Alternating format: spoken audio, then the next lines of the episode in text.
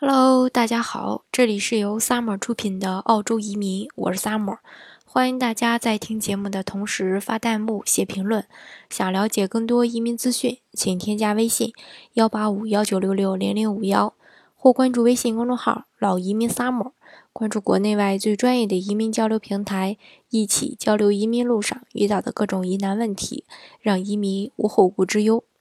最近呢，我们都知道，澳洲的政府出台了一系列的这个政策来收紧移民。呃，眼看着呢，在澳洲的生活呢也是越来越不容易。但是呢，又有重磅的消息表示呢，澳洲政府或将引入中国政府限购政策，从而解决澳洲住房可负担性的这个问题。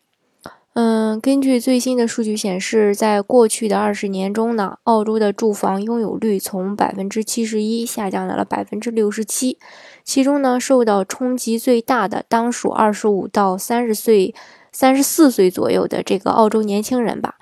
而澳洲的财长莫里森表示，无论对澳洲的经济社会还是国家财政来说，澳洲人拥有自己的居所是一个。主要的积极因素要努力的促进。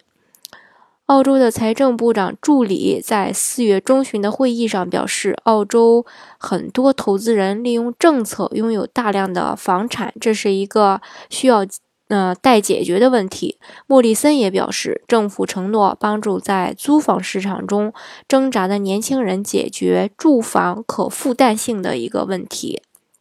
目前呢，澳洲政府正在讨论各种方案实行的可能性，以便能有效的啊来调控全国范围内房地产市场价格的一个巨大差异，试图来避免新的地区出现房价失控上涨的情况。更有消息指出呢，联邦政府接下来可能会呃通过一系列的调查，效仿中国政府对投资者可以购买的。物业数量进行一定的限制啊！如果澳洲的政府真的呃效仿中国的这个呃购房政策的话呢，建议大家呢，如果说想去澳洲买房的话呢，呃，还是要赶早不如赶巧哦，千万不要这个等到这个政策实施以后再开始后悔莫及，买不上房子。好，今天的节目呢，就给大家介绍到这里。如果大家想具体的了解澳洲的移民项目、移民移民政策的话呢，欢迎大家添加我的微信幺八五幺九六六零零五幺，或是关注微信公众号“老移民 summer”，关注国内外最专业的移民交流平台，一起交流移民路上遇到的各种疑难问题，让移民无后顾之忧。